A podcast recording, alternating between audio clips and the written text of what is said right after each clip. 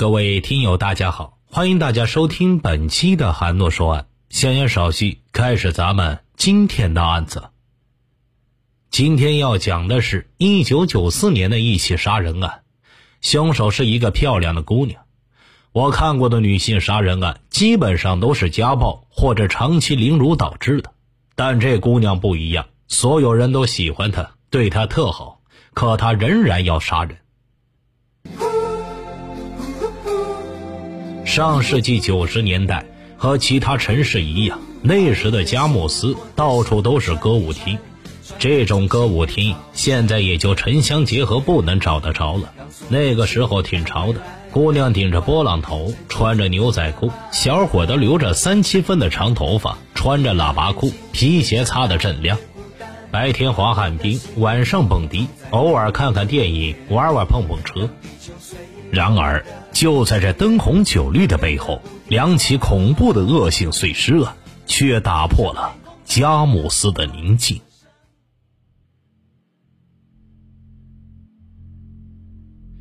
一九九四年九月初，有人跟佳木斯松花江岸边的草丛里发现了两塑料袋已经腐烂的大腿。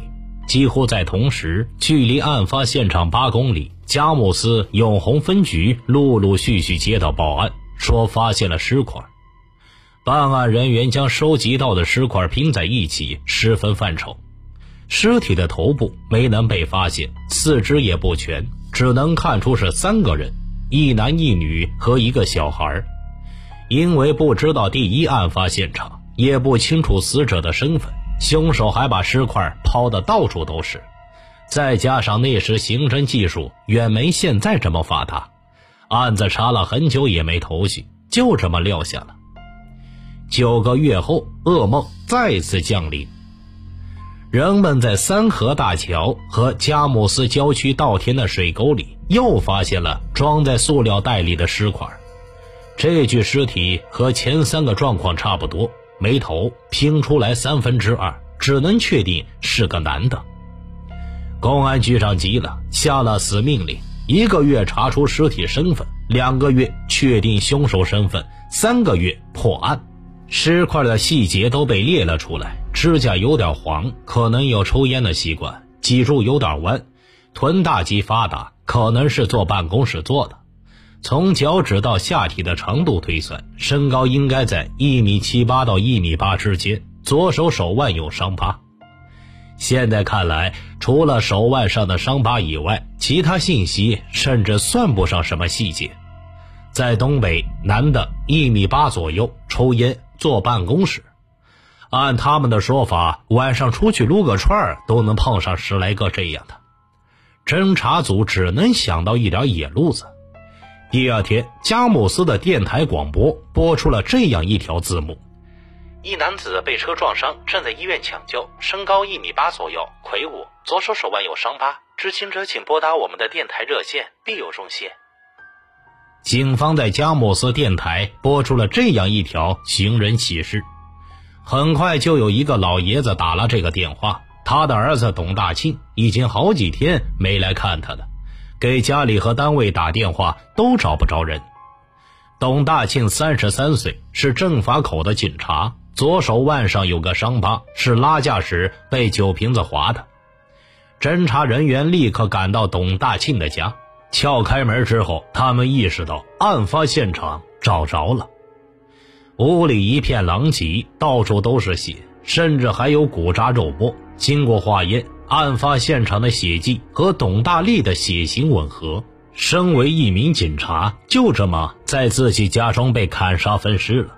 侦查组开始调查董大庆的社会关系。他的邻居们表示，小伙子没招谁，没惹谁，前阵子还交了一个女朋友，两人平时在一起住，女孩也长得挺漂亮。听大庆管她叫做秀娥。董老爷子也想了起来，儿子之前看他时也说过，找了一个信任的对象，但这姑娘他也没见过。这位秀娥马上成为调查的关键。可警方照着这个名字一路查下去，却发现根本没有这个人。调查中，侦查人员从董大庆的同事那儿获悉了一条消息：董大庆说，对象是通过信息部认识的。要知道啊，一九九五年那会儿可没有什么真爱网、五八同城什么的，人们想要与陌生人发生交集，除了在报纸、杂志上登消息，就是通过信息部。不管寻人启事、失物招领、卖房子、找工作，还是找对象，你都需要走进某家信息部，讲明自己的需求，交钱，留下联系方式，然后等待信息部把留下的信息推送给合适的人。那个时候的信息部就大约等于现在的人肉版的五八同城了。当时啊，佳木斯有婚姻介绍服务的信息部将近两百多家。警方一一筛查过去，最后在一家叫唯美信息部的登记本上，发现了董大庆和任秀娥的名字。信息部的工作人员对任秀娥印象很深。来信息部找对象时，大家都觉得这姑娘命实在太苦了。任秀娥说自己曾经经历过一段失败的婚姻，和丈夫感情很好，但就是因为没有生育能力，被婆婆逼出了家门。她清秀的小模样和这梨花带雨的可怜劲儿，让工作人员决定不能让她这么苦着了，必须得给她找个条件哪哪都好的。这个哪哪都好的小伙子就是董大庆，高壮，人也长得不错，也踏实，最重要的是是政法口干警的这个身份，在当时的东北婚恋市场，那实在是太吃香了。根据几位见过任秀娥的工作人员和董大庆邻居的描述，公安局技侦科画出了任秀娥的画像，张贴在了佳木斯的大街小巷。那时有不少人为警方提供线索，有的说和他跳过舞，有的说和他睡过觉，可警方顺着查下去，却越理越不清楚。直到有一天，一从桦川县城来佳木斯走亲戚的老太太。看到了这张画像，哎，这不是俺村那个老马家的三丫头吗？顺着这条线索查下去，警方终于发现了任秀娥的踪迹。她的真名叫马艳红，二十八岁，桦川县农民。一九九三年离婚后，将两个孩子留给前夫，独自来到佳木斯生活。村民们对她的印象有好有坏。不少人说这姑娘长得特漂亮，而且开朗大方，嘴甜有眼力劲儿，见人就先笑。也有人说她比较放荡，心眼多，嘴里没个准话。警方必须得找着马艳红，不仅因为她可能跟这杀人案有联系，还牵扯到了钱。董老爷子表示，儿子有一张两万块钱的存折，现在怎么找也找不着了。警方相信马艳红一定会把钱取走，于是就分成小组在佳木斯各个银行守着。半个月后，侦查组逮到了正在银行柜台取钱的马艳红。预审室中，马艳红经不住铁的证据和严厉的质问，在各种搪塞都不能自圆其说的情况下，只好承认了把喝酒过量意外死去的董大庆分尸的事实。存折是他以前答应给我的。由于董大庆案件与一九九四年八二六碎尸案的手法极为相似，早在侦查阶段，市局领导就指示并案处理。如今嫌疑人就在面前，当然要问个明白。马艳红自知无法回避，突然嚎啕大哭起来，那份伤心劲儿，倒是他像是被害人一样。哭够了之后，马艳红叹了一口气：“唉，人只能死一回，杀一个是死，两个也是死，我干脆就说了吧。”早在一九九三年，马艳红离婚之后，她就从桦川县来到了佳木斯，在郊区租了一个单间，房东名叫徐学礼，一家三口一起住。一开始，他就把房东给骗了。马艳红租房子时为自己打造的人设，后来在登记信息簿里那是不一样的。她告诉房东说，她叫王兰，本来和老公开饭店，辛辛苦苦干活好不容易过上几天好日子。老公却跟一个女服务员好了，把她给踹了。她一点也没办法，只好来到佳木斯，靠在商场站柜台养活自己。徐学礼夫妇觉得这姑娘太命苦，本来月租一百的房子，五十就租给了她，平时还对他格外照顾。一九九四年八月二十五日是马艳红应该交房租的日子，房东徐学礼敲开了马艳红的门，他表现出一副可怜又愧疚的模样。徐哥，真是不好意思，商店老板外出进货没回来，工资一直没发，这个月房租得往后拖了，我现在连吃饭的钱都没了。说到没钱吃饭，姑娘的眼泪都掉了下来。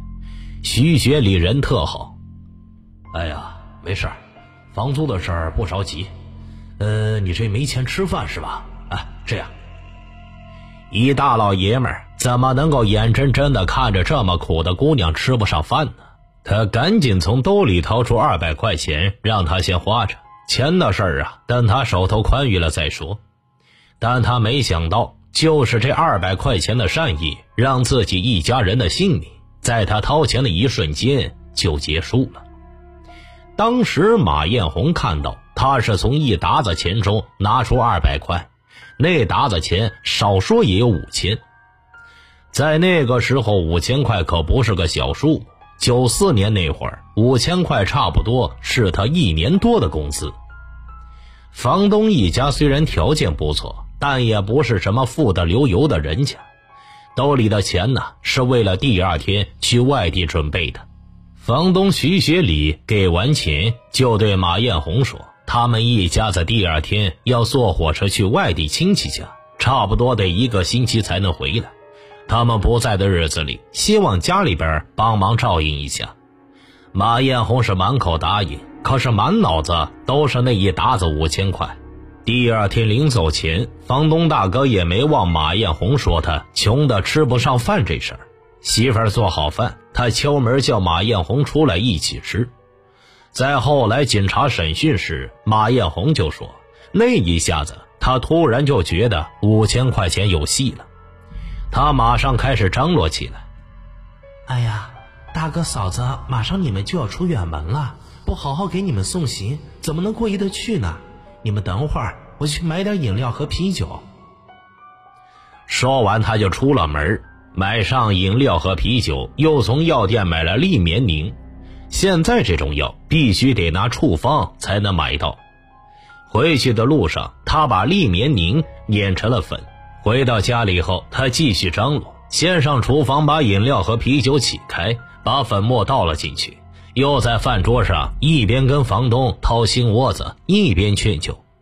没过一会儿，一家三口就昏睡了过去。他从房东兜里掏出了那叠现金，看着昏睡的一家人，马艳红就觉得等这人发现钱没了不太好。毕竟呢，人家对他挺好的。为了避免这种尴尬，他从厨房拿出菜刀，对着脖子上砍了下去。杀死一家三口之后，他觉着三具尸体太容易被人发现。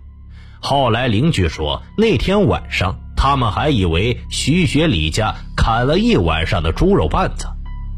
随后，马艳红花了几个晚上，骑着自行车把尸块装进塑料袋，分批扔在了佳木斯的不同的地方。办完这些事之后，他拿着那叠钱在市区租了一个更好的房子。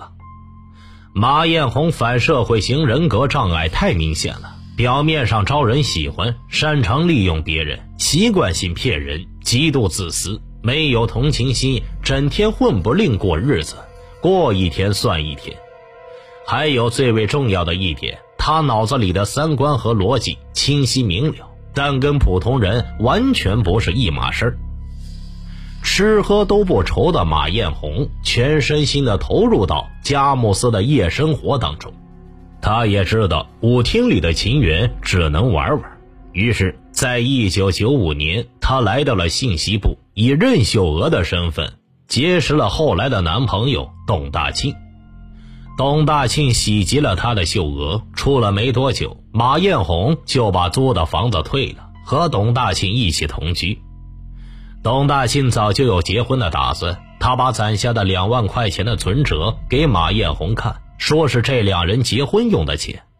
在这之前呢，马艳红还时不时暗示董大庆，说自己前夫很有钱，想试探他的家底。一九九五年六月二号。在一番温存之后，马艳红说要慰劳董大庆，下厨房炒了两个菜，还给他配了啤酒。董大庆一饮而尽，不一会儿就睡了过去。正准备下手时，董大庆的同事敲门来找他，马艳红还把同事引进了屋，端茶递烟。哎呀，小董喝多了，你看，真不好意思。待同事走后，他又一次。掏起了菜刀，杀董大庆，我也不是没有犹豫，他样样都好，我的底儿早晚得露，到时候他还能瞧得起我吗？再说，他还是警察。被捕之后，马艳红说道：“根据他的交代，公安人员后来在佳木斯市郊挖出了被他埋在地下的四个人头。”案子交代在这儿，差不多已经明了了。头次开庭公开审理时，在预审阶段供认不讳的马艳红，却突然当庭翻供，大呼冤枉：“不，都是他们逼我的，引诱我说的。”这种垂死者无赖的表现，并没有令法官们十分意外。马艳红的辩护律师说。我的当事人一介弱女子，又何以能够单独杀了受过专门训练的壮男？又怎么能以一对三灭了徐学礼一家三口呢？这里边是否有第三参与者？法庭当场拿出马艳红先行下毒要人，而后动手杀人碎尸的证据。马艳红的律师也早有准备。根据马艳红交代和对两个案发现场残留的酒液的化验结果证实，马艳红所投的这个药的剂量只能使正常的成年人产生困乏或者睡觉的感觉，最多是似睡非睡的状态。在这种情况下，马艳红下手取肾的概率是极低的，就是取肾也应该有搏斗厮打的过程，但是案发现场探查记录却没有记载。这就不得不让人怀疑，这马艳红的背后是否还有同谋啊？马所犯所为当然令人发指，理应严惩，但是疑点没有澄清，事实真相不明了的情况下，仓促判决，一是影响量刑公正和准确，二是造成更大的凶手逍遥法外。此时，马艳红的表现绝对称得上是一流的公关大师。法庭让他就是否有第三者参与此案做出正面回答时，他的答案总是在有与没有之间徘徊。唉，一人做事一人当吧，自己干的事儿，事到如今再要别人干啥？法官和公诉人以及旁听者清楚他这是托词，说没有对他明显不利，说有又拿不出具体人名和证据。因为这第三人本来就是子虚乌有，法庭歇庭，让公诉方找出马艳红独立作案的确凿证据，也让被告拿出假想与其他参与者的证据。第二次开庭风云突变，马艳红突然交代了他的帮凶，一直躲在幕后的王某。这个王某当时在华南县有一命案，正负罪潜逃。公安机关已发了缉捕令捉拿王某犯案时，马艳红正在狱中，这让人匪夷所思，又令人不得不信。他把与王某如何相识、如何共处、如何密谋杀人、钱财分配等各种细节说得有鼻子有眼。按照我国的刑法法律，在案件当中，当事人没有拘捕之前，不宜结案。这个马艳红呢，又利用这一点逃过了一难。就这样，在当事人没被抓之前，没法结案。马艳红一直通过这个说辞活到了一九九八年。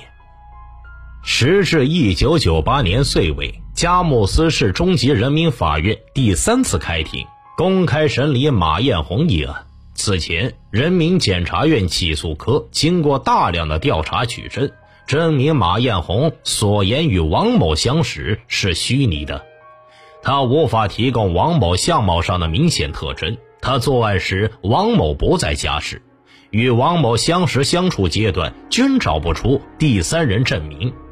法庭据此排除干扰，终于判他死刑。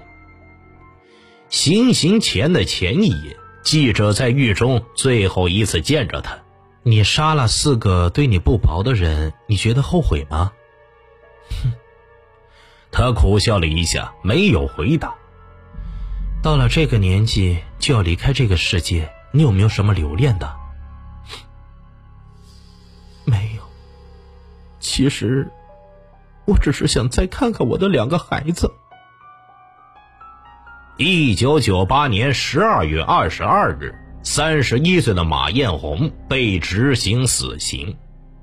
听大案要案，观百态人生。微信公众号搜索并关注“说书人韩诺”，即可观看该案的图文版。